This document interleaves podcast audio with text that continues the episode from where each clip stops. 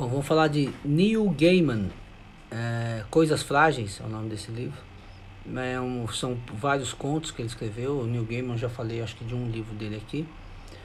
É, ele é, mexe com cinema, né? Escreve roteiro para cinema, quadrinhos, né? Muito bom, muita tal da graphic novel e também conto fantástico.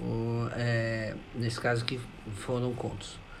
É, no, quando eu li, eu gostei da primeira história, é, que fala de meses, e da última história, Shadow. É, o Gaiman também faz homenagem aí a, aos grandes ingleses do universo fantástico, né? Quer dizer, os grandes contistas ingleses do final do século XIX, do século XX.